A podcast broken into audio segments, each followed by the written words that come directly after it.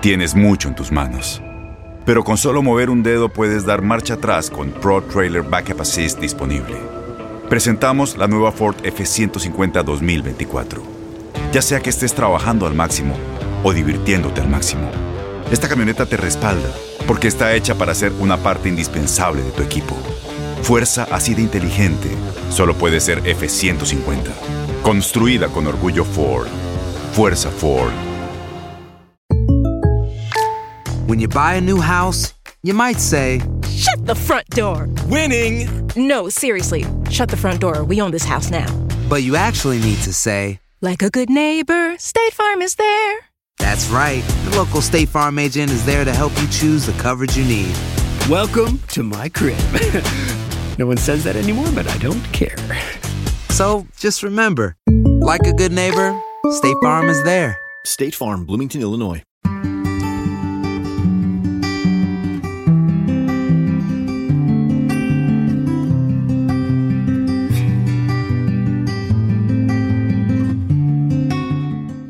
Hola, bienvenidos de nueva cuenta a la Ciencia del Amor Podcast. Yo soy Dafne Wegebe y te doy las gracias por acompañarnos de nueva cuenta otra semanita rica platicando de cosas que a todos nos interesan. Eh, chicos, de nueva cuenta, muchísimas gracias por todos sus mensajitos. Esta semana eh, nos llegaron varios correos, eh, cosas que vamos a ir tocando poco a poco con nuestros expertos. Así que si tú, como estas personas que tienen estas distintas preocupaciones, tienes algo que comentarnos, escríbenos a la ciencia del amor. Te recuerdo que también estamos en redes sociales, síguenos en Instagram y en Facebook, donde poco a poco va creciendo eh, la audiencia de seguidores. Estamos como La Ciencia del Amor Podcast. Y bueno, vamos a estar platicando de qué pasa con ellos y con ellas durante y después del sexo, porque bueno, seguramente te ha pasado que una persona y tú se atraen muchísimo se ven en algún lugar, se gustan, comienzan a salir, comienzan esas cosquillitas en la panza y poco a poco se extiende por todo el cuerpo y bueno, pues si todo sale bien y ambos lo desean, llega el contacto físico. En nuestro cuerpo ocurren miles de estímulos y reacciones que hacen que tener relaciones sexuales sea una experiencia increíble para ambos hombres y mujeres, más aún si hay sentimientos de por medio, ¿verdad? Pero, ¿qué pasa? ¿Es diferente entre hombres? ¿Es diferente para las mujeres? ¿Qué pasa cuando son del mismo sexo y para las personas del mismo sexo también son diferentes eh, las reacciones y las experiencias? También muchas veces nos preguntamos, si me acuesto muy rápido con la persona, ya no me va a querer y bueno, muchísimas otras cosas que vamos a estar desmenuzando poco a poco con nuestra invitada experta del día de hoy. Te presento ya a nuestra experta, ella es Irene Luceño, quien es psicóloga y sexóloga. Ella ayuda a todos sus clientes y a todos los que la siguen en YouTube, que por cierto tiene 44 mil seguidores en YouTube, probablemente un poquito más de ello, pues entender mejor el cuerpo, sus deseos y los de sus parejas. Sin más preámbulo, Irene, yo te doy las gracias por acompañarnos a la Ciencia del Amor podcast desde España. Gracias por haber eh, aceptado la invitación. Muchísimas gracias, Dafne, y también a todas las personas que nos están escuchando. Es un placer para mí estar aquí. Bueno, pues Irene, mucho que platicar, mucho que desmenuzar. Tuvimos la oportunidad de platicar un poquito fuera del aire y, y, quisiera que comencemos por lo general. En cuanto a tener relaciones sexuales se refiere, ¿qué es lo que pasa exactamente en nuestro cuerpo cuando realizamos este acto que hace que se sienta como una explosión de fuegos artificiales? Definitivamente esa es la mejor manera de que se sienta y para llegar a este punto tienen que producirse cambios físicos, pero también psicológicos, para que lleguemos a tener esa sensación. Algo que me encanta dejar claro desde el principio, tanto pues, en, en una entrevista como también con mis pacientes, es que el sexo nos lo imaginamos muy físico, pero lo podemos disfrutar gracias a lo que ocurre en nuestra mente. Entonces, las hormonas tienen un gran papel protagonista también eh, en su diferente proporción, porque la mayoría está presente tanto en hombres y mujeres. Lo que cambia es la proporción, salvo algunas que pueden ser particulares, pero son las mínimas. Pero no es solo eso, sino también que nuestro cerebro esté en lo que llamaríamos las sexólogas en clave erótica, que es el dar pie a que se produzcan todos esos cambios y al fin disfrutar. ¿Y, ¿Y, a qué te refieres con dar pie? Pues a lo que me refiero, y esto insisto mucho en las consultas con mis pacientes, cuando una persona tiene alguna preocupación sexual, no disfruta lo suficiente o tiene alguna queja con cómo reacciona su cuerpo, tiende a centrarse en que es un problema físico y en realidad es el, el cerebro el que manda al cuerpo tener unas reacciones físicas. Por eso el protagonista ahí, la mayoría de las veces, es de nuevo el cerebro, incluso en lo que sentimos físicamente. Claro, y qué bueno que comentes eso, porque creo que muchas veces Creo que sobre todo las mujeres, ¿no? Eh, y obviamente sin generalizar, pero creo que esto le pasa mucho a las mujeres y es el hecho de la inseguridad con el cuerpo, ¿no? No es que tengo esto, tengo lo otro, tal vez se va a estar fijando mucho. Y creo que eso hace que nos limitemos un poco en, en, en qué tanto lo disfrutamos, porque estamos preocupadas de lo que va a pensar él o ella, ¿no? Posiblemente también puede ser con la otra mujer, puede ser el, el pensar, tal vez tengo mucha celulitis, tal vez tengo muchas estrías, tal vez o te comparas con la pareja anterior que tuvo esta persona. Tú, bueno, yo he escuchado y quisiera que me cuentes desde tu punto de vista, ¿qué, qué, cuál es tu experiencia en el aspecto de decir con tus clientes, desde luego, la verdad es que la otra persona no se está fijando en eso, están disfrutando el acto, déjalo ir. Sin duda. Y cuando estamos con la parte más eh, racional, activada, eh, con todas esas inseguridades, ese rumiar, ese estar en los propios pensamientos, por un lado se está bloqueando la parte más, más primitiva, más animal, que es muy importante en las relaciones sexuales, más del, impulso y del deseo. Eh, y por otro lado también la persona está perdiendo la experiencia de compartir con la pareja, en vez de fijarse en la complicidad, en las miradas, en el tacto, está al final muy dentro de sí misma y muy desconectada. Claro. Ahora, ¿qué otros factores influyen en el deseo de contacto físico y cariño tras el sexo, digamos? ¿Qué hace que dos mujeres o dos hombres puedan tener deseos muy distintos pese a ser del mismo sexo? Platícanos un poquito de esto, ¿no? ¿Qué, qué otros factores pueden influir, además de, digo, los químicos que mencionamos que en el aspecto físico pueden ser los mismos en cuestión de, del sexo? Pero hay cosas que cambian, hay mucho más atrás de eso. Es increíble la diferencia que va a haber entre dos personas del mismo sexo en este aspecto. Y por eso justo lo que señalabas de que las hormonas explican parte, explican parte de las diferencias, pero entonces no entenderíamos por qué dos hombres pueden ser radicalmente diferentes o dos mujeres en el terreno íntimo. Y aquí entra mucho en juego las ideas que tengan interiorizadas con el sexo, por ejemplo, si han recibido mucha represión, eh, muchos tabúes, eso se va a reflejar, al igual que sus propias experiencias personales, si ha habido algún trauma, todo eso también puede influir.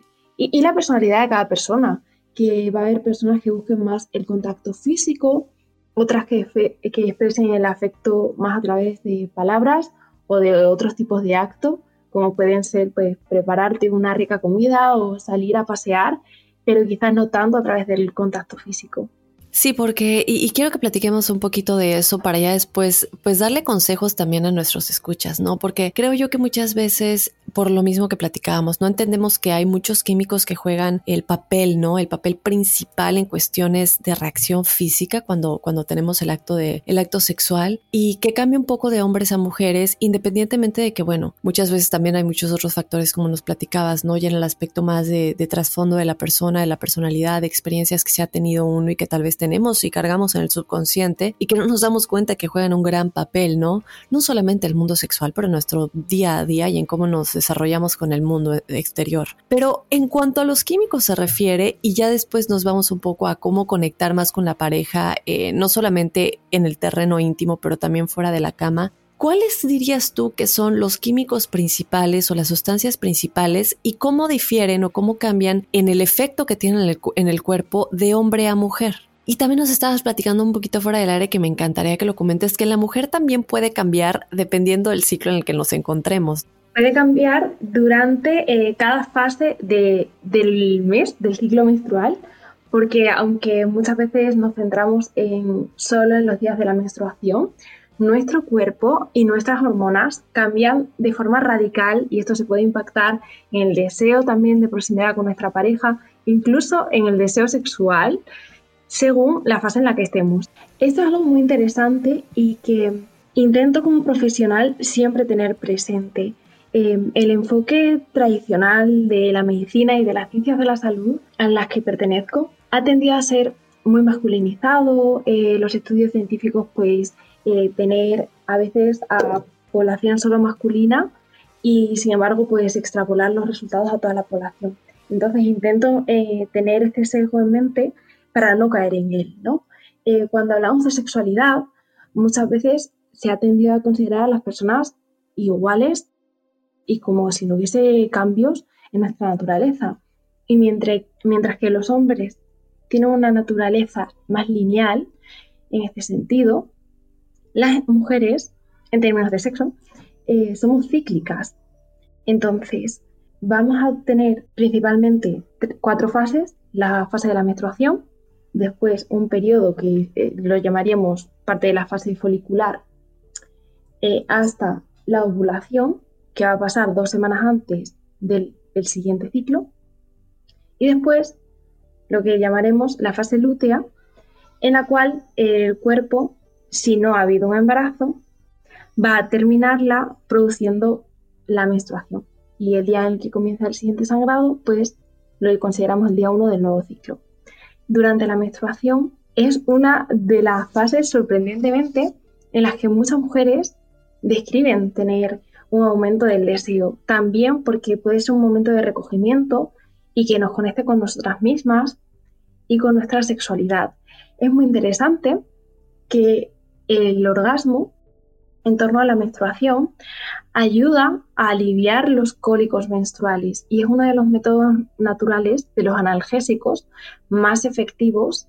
Incluso algunas mujeres evitan tomar medicación a través de, por ejemplo, el autoerotismo o las prácticas sexuales con la pareja y eh, la aplicación de calor y algunos otros métodos naturales.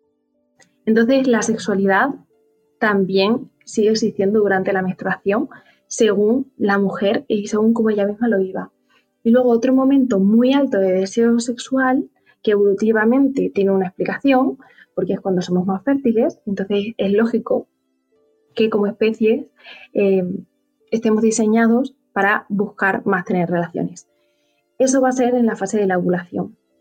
Como te comentaba, estos cambios que se producen en, hombres y en mujeres, aunque haya diferencias individuales, es cierto que hay un patrón diferente en los hombres y en las mujeres y a veces se puede dar esa situación un poco incómoda, sobre todo para nosotras eh, que comentabas de pues, querer más afecto después de las relaciones y eh, que no sea igual por la otra parte.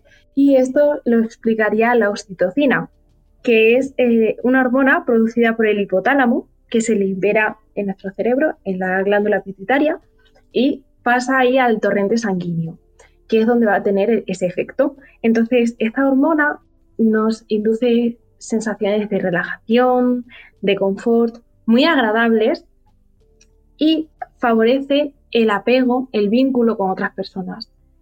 La duración en los hombres tiende a ser menor y es que nosotras también eh, tenemos una mayor producción. Entonces se pueden encontrar esas diferencias y es algo que yo animo y explico en consulta eh, para, que entiendan eh, que tenemos también necesidades diferentes y que aquí va a ser cada persona la que independientemente de su sexo, tenga un mayor deseo de proximidad o no lo tenga, o dependa del día, o puede igualmente el hombre querer recibir un abrazo y querer recibir afecto. O sea, que no es algo estanco por los sexos, pero que entendamos que puede haber algunas diferencias y que no es malo que existan, solo ser conscientes. Me encantó lo que comentaste, Irene, de cómo todo es muy masculinizado y un claro ejemplo es el cómo, por ejemplo, la protección sexual. Vemos condones, vemos anticonceptivos para mujeres y es algo que cargamos. Y creo que no solamente en ese aspecto, pero también en el aspecto de la protección en cuanto al condón se refiere en general. Eh, si es hombre con hombre, ellos pueden usar condón de, igual, condón de igual manera, pero nunca se nos ha educado de la protección para el sexo mujer con mujer encantada de que haya sacado esta cuestión. Em, con respecto a estos sesgos, es cierto que al final todas las personas lo interiorizamos desde la cultura y, somos culpables de quizá reproducirlos. Y ya en la fase adulta pues nos toca tomar conciencia e irnos fijando más a, conciencia, valga la redundancia, eh, de, no caer en, esas ideas estereotipadas o de, por ejemplo, con la sexualidad, pues no tener un doble criterio hipócrita con hombres y con mujeres. Entonces, eh, sobre los anticonceptivos hormonales, em, es uno de los temas en los que más se puede ver este sesgo. Eh, los anticonceptivos al inicio supusieron eh, algo muy revolucionario, porque un gran sector de, la población y también pues incluidas instituciones religiosas y también en términos de, los gobiernos para el mantenimiento de la natalidad, pues eh, tenía muchas presiones y tanto los anticonceptivos de barrera, que sería el preservativo masculino o femenino, el masculino es el, típico, el que se llama condón, el femenino es uno cilíndrico que se introduce en la vagina de la mujer, ese es eh, menos frecuente. Ambos eh, son de los más convenientes, puestos que son los únicos que protegen contra ITS. Bueno, pues tanto esos anticonceptivos como los anticonceptivos hormonales, que el más popular es la píldora, el inicio fue muy revolucionario, pero sin embargo, cuando hablamos sobre todo de la píldora, hemos mantenido eh, sin replantear su uso ni los mitos que, se crearon en torno a ella, eh, esas mismas ideas durante 60 años. Entonces, cuando comenzó, permitió a las mujeres eh, decidir sobre su, propia maternidad, elegir si, en ese momento de su vida querían o, no querían eh, ser madres. Y, gracias a que se planificó para que las mujeres tuviesen una falsa menstruación cada 28 días, pues se consiguió hacerlo legal. Sin embargo, al día de hoy sería esperable que con todos los avances científicos se pusiesen mayores esfuerzos en encontrar un anticonceptivo similar para el hombre y, no hay ninguno que, haya pasado ya al mercado, aunque es interesante em, algunos de los proyectos que hay, podemos esperar que quizá para 2022 eh, lleguemos a encontrarlo. El gran freno ha sido eh, que se encontraban em, efectos secundarios Mm, de cierta seriedad, como puede ser, por ejemplo, pues un trombo, que eso ya existe en los femeninos, en los femeninos nos hemos normalizado que cierto porcentaje de las mujeres sigue siendo inferior al 1%, pero un porcentaje que no es nimio, puedan mm, verse expuestas a, un riesgo grave, como es un trombo, y sin embargo esos mismos efectos no no se han permitido en la investigación masculina, ¿no? Aquí vuelve de nuevo a aparecer este mismo sesgo. Nos podríamos pasar horas, pero bueno, es para que el público entienda por qué todavía no hay un por qué no hay una píldora masculina eh, y lo único que tenemos en ese sentido es el preservativo. En cuanto al preservativo, eh, todo el mundo sabe cómo se utiliza, eh, pero como dices, ¿qué pasa en las mujeres? ¿Qué pueden utilizar dos mujeres entre sí? Aunque no haya riesgo de embarazo, sí puede haber de transmisión de infecciones. Entonces, eh, se, venden en algunas farmacias o tiendas eróticas lo que se llaman barreras de látex, que sería como un rectángulo de látex que se pone eh, sobre eh, los genitales de la mujer y ahí pues la otra persona podría practicar, por ejemplo, sexo oral. Em, también se utiliza también para hacer este tipo de, estimulación eh, en parejas heterosexuales o homosexuales eh, en el anilingus. Pero es muy difícil de encontrar, tiende a ser caro. Entonces, justo que hacía referencia a los vídeos del canal, em, justo por eso me decidí a hacer un, vídeo de cómo se podría hacer caseramente y que siga siendo efectivo y que siga protegiendo de infecciones. Y se puede hacer con, un preservativo eh, si se saca del envoltorio, se desenrolla, la punta se cortaría y así se queda como un, tubito, ¿no? Que si se raja a lo largo, pues terminas teniendo una barrera. Es un poco más eh, de andar por casa, pero sigue siendo igualmente efectiva. Así que en el caso de las relaciones con mujeres, eso es lo que recomiendo usar. Igualmente, hacerse revisiones periódicas una vez al año en el ginecólogo.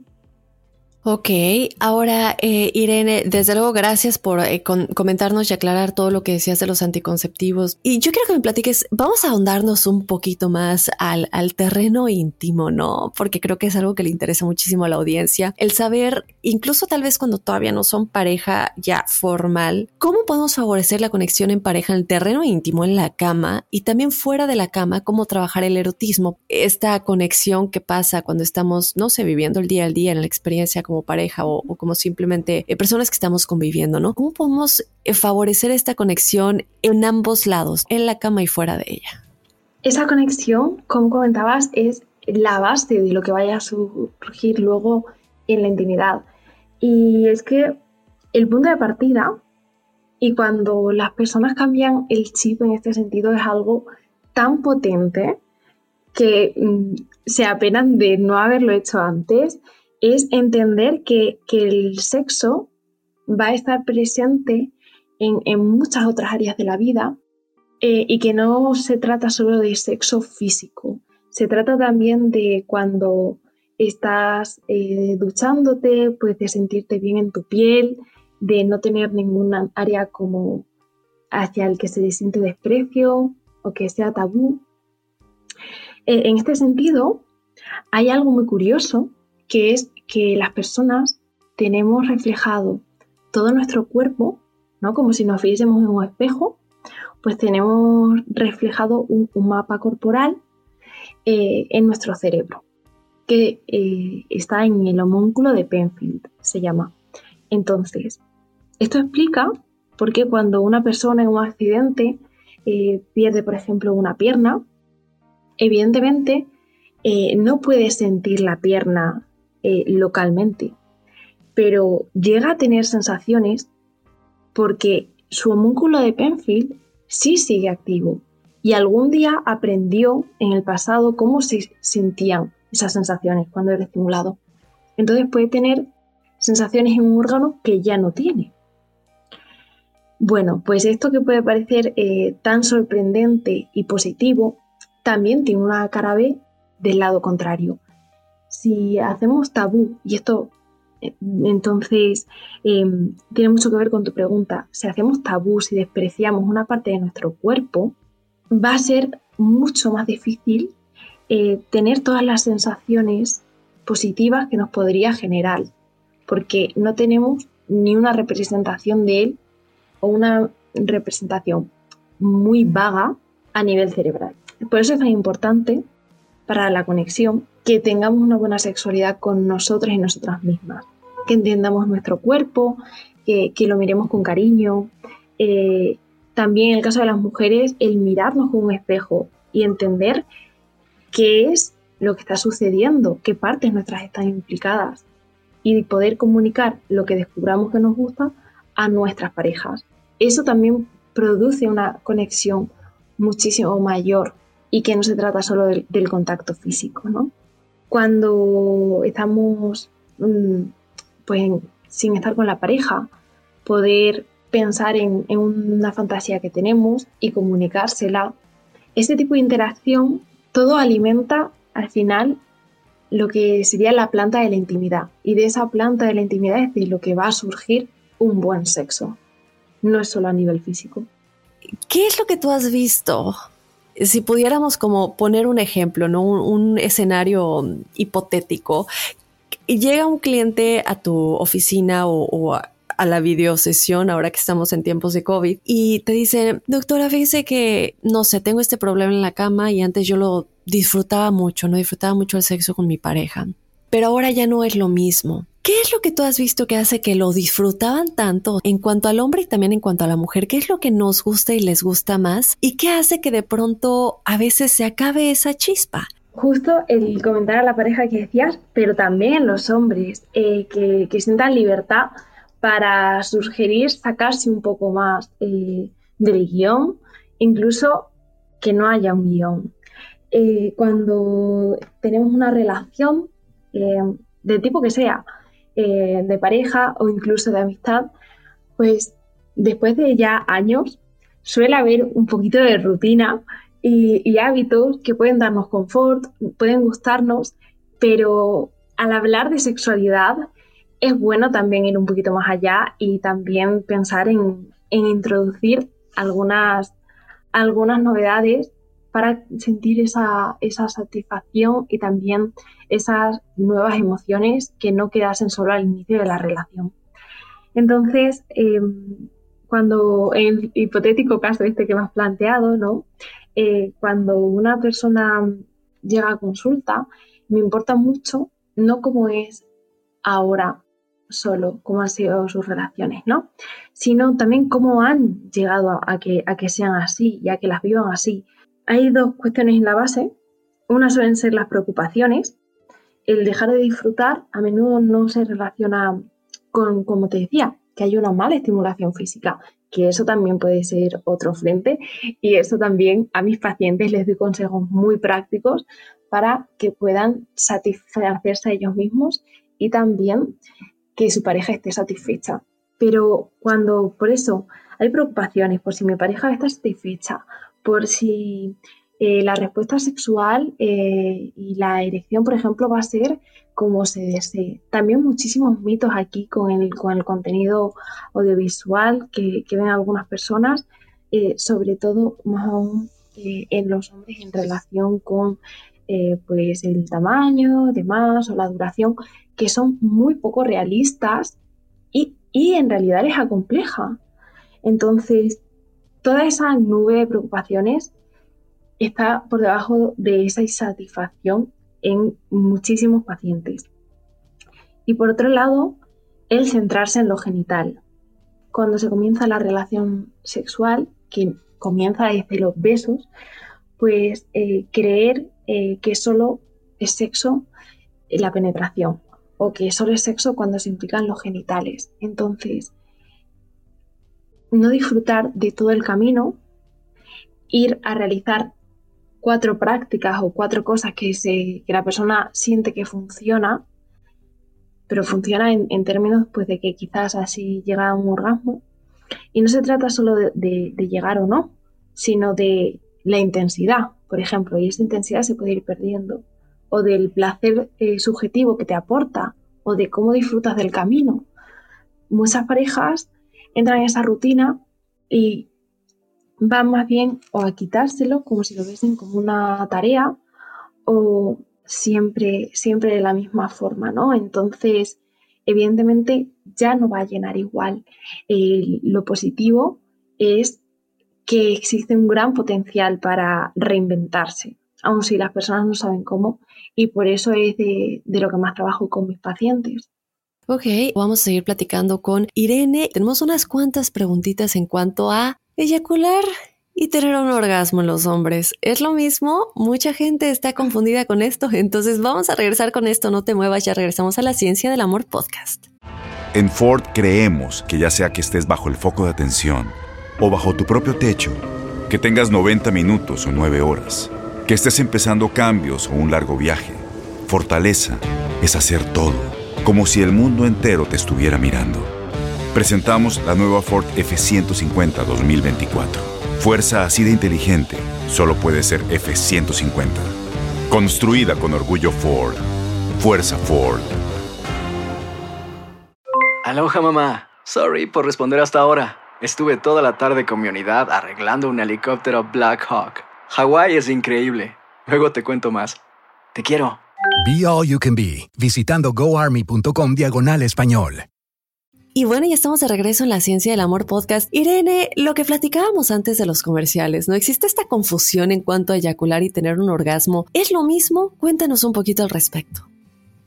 Pues aunque la mayoría de los hombres eh, sí vaya de la par, el orgasmo implica también una, sensación subjetiva, mm, suele aportar eh, sensaciones agradables y eh, la eyaculación se refiere más al componente físico de liberación eh, del semen. No obstante, en la mayoría de las ocasiones suele ir de la mano. Qué bueno que aclaremos esto. Hay, hay otras cosas que hemos escuchado y que de hecho pensando en hacer en este, episodio nos llamó mucho la atención y es el término tristeza poscoito que a veces sucede en las mujeres. ¿Qué es y por qué sucede? ¿Se puede evitar? Esta etiqueta eh, que se llega a nombrar como síndrome o como enfermedad rara, solo me quedaría con lo de rara en, eh, en términos de lo, eh, la menor frecuencia que tiene. Pero sin embargo, eh, creo que es importante eh, naturalizar todas las respuestas que nuestro cuerpo, donde también está nuestra mente y nuestro ser, y como al final un conjunto que no son, que no son partes, que no son las hormonas por un lado, un órgano por el otro y nuestras emociones por otro. Todo al final está unido, ¿no? Entonces, eh, aunque estas respuestas que pueden incluir llanto, eh, que pueden incluir em, fatiga, eh, dificultad para comunicarse y algo que aparentemente no nos parecería ideal, es simplemente una expresión más de la emoción.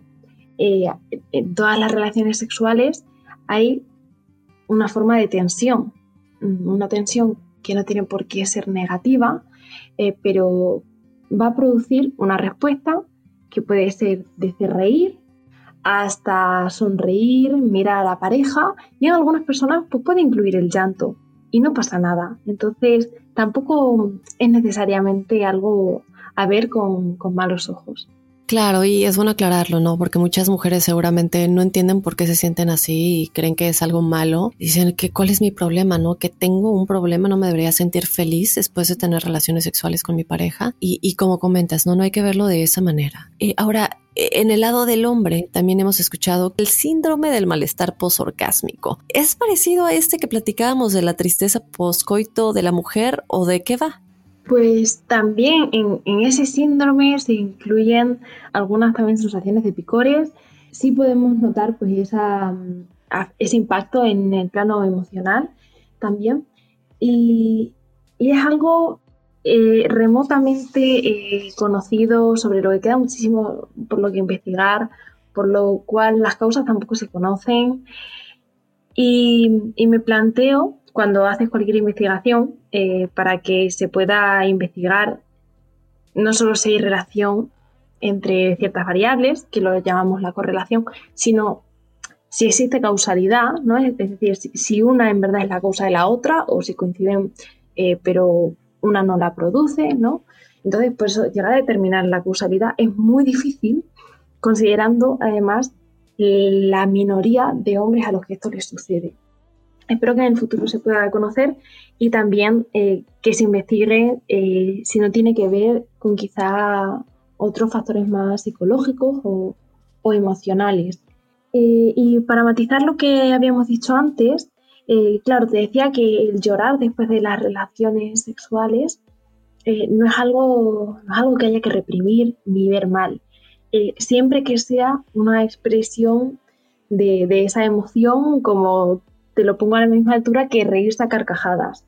Sin embargo, si al terminar las relaciones o durante las relaciones la persona se siente triste se siente insegura consigo misma y siente pena, em, e, eso sí es algo que, animo a, prestarle importancia y no, no, intentar hacer como si no pasase nada.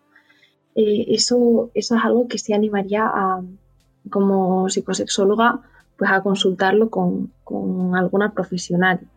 Una duda que nace es si tener estos síndromes o, bueno, estos efectos después del sexo, ¿no? La tristeza poscoito en las mujeres y el síndrome del malestar posorgásmico en los hombres. Digo, en los hombres evidentemente es después de que terminan. La mujer muchas veces no termina.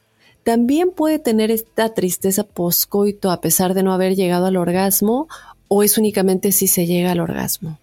Claro, las relaciones emocionales no se relacionan solo con, el haber llegado a, ese clímax, aunque es cierto que eh, cuanta, cuanta, mayor sea esa, esa, intensidad percibida, que es lo que caracteriza al orgasmo, pues mayor pueden ser también las muestras emocionales. sin que esto sea algo negativo, ¿no? Ok. Obviamente no nos podemos despedir sin que nos des pues consejos principales para toda nuestra audiencia en general eh, para mejorar su vida sexual, sus vidas íntimas y pues en consecuencia ser más felices. Sin duda. Pues el primero podrá parecer eh, irónico, aunque después de, de todo el podcast creo que se entenderá por qué lo digo. Dejar de centrarnos en lo genital y extender el placer a todo el cuerpo. Esto ayudará a crear ese componente de anticipación y de, al final aprovechar el órgano más extenso, que es la piel. Entonces, no supone dejar de, disfrutar de lo genital, sino un añadido, ¿no? Eh, y esto lo recomiendo tanto para los ratos a solas como para eh, los ratos junto a la pareja, en muchas eh, disfunciones eh, sexuales, especialmente las masculinas, es uno de los problemas que está en la base. El eh, hacerlo muy rápido, haberlo hecho desde, desde adolescente en 3-4 minutos y, y centrándose solo, solo en los genitales. Y esto se ha encontrado la relación con, por ejemplo, lo que puede ser un problema masculino tan, tan frecuente y que sé que le genera mucho malestar, como son los problemas para mantener la erección o para llegar a tenerla, ¿no? o la eyaculación precoz. Entonces, eh, sea ese el caso o no, siempre recomiendo permitirse disfrutar de todo el cuerpo y recordar que hay mucho, mucho más allá que los genitales.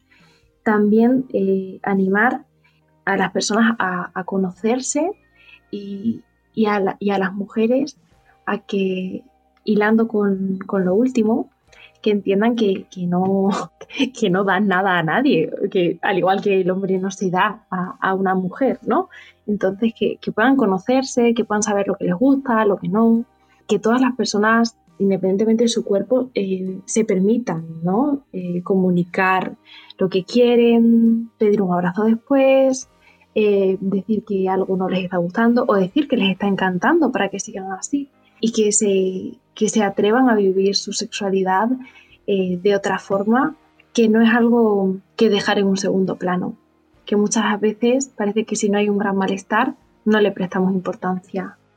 No es que es algo central, Irene, seguramente tienes muchísimo más que compartir y todo esto lo haces en tus redes sociales. Tienes un canal de YouTube que, como comentábamos en un principio, tienes más de 40 mil, 44 mil seguidores. Eh, si nos puedes comentar en dónde te puede encontrar la audiencia, no solamente para seguir tu contenido en YouTube, en tus redes sociales, pero en caso de que quieran una consulta pues estaré encantada de atenderles y de poder seguir eh, compartiendo pues todo lo que sé para que puedan tener una vida sexual mucho mejor. Eh, en mi canal de YouTube soy Irene Psicosex, con P delante de la S, ¿no? de, psicóloga, y también Irene Psicosex en Instagram, que es donde creo más, más contenido de forma diaria. Eh, allí podrán encontrar el link a mi página web donde podemos tener una sesión y estar encantada de ayudarles. Y si no, pueden escribirme a ps irene luceno con n arroba gmail.com. Será un gusto atenderles. Y bueno, de todas maneras, a todos nuestros escuchas los invitamos a checar la descripción del episodio, porque ahí vamos también a dejar toda la información de Irene Luceño. Eh, de igual manera, obviamente, los invitamos a que nos escriban a la ciencia del amor arroba univision.net eh, si tienen la pregunta o quieren un poquito saber un poco más acerca de la doctora y también que chequen nuestras redes sociales en donde también estamos publicando este episodio con sus datos. Irene, de nueva cuenta, muchísimas gracias por habernos acompañado en esta ocasión. Muchísimas gracias a ti, Dafne, y a todas las personas que nos escuchan. Un gran abrazo desde España y ha sido un gusto para mí participar contigo y con Univisión. Claro que sí. Y bueno, a ti te recuerdo que nos escuchamos la próxima semana con otro episodio en donde vamos a, como siempre, tratar de ayudar a todos los que nos están escuchando a mejorar su vida emocional, las relaciones que tienen, no solo de pareja, familiares, pero cómo se relacionan con el mundo exterior. Y bueno, sin más, yo me despido. Yo soy Dafne Wegebe y nos escuchamos la próxima semana en la Ciencia del Amor Podcast.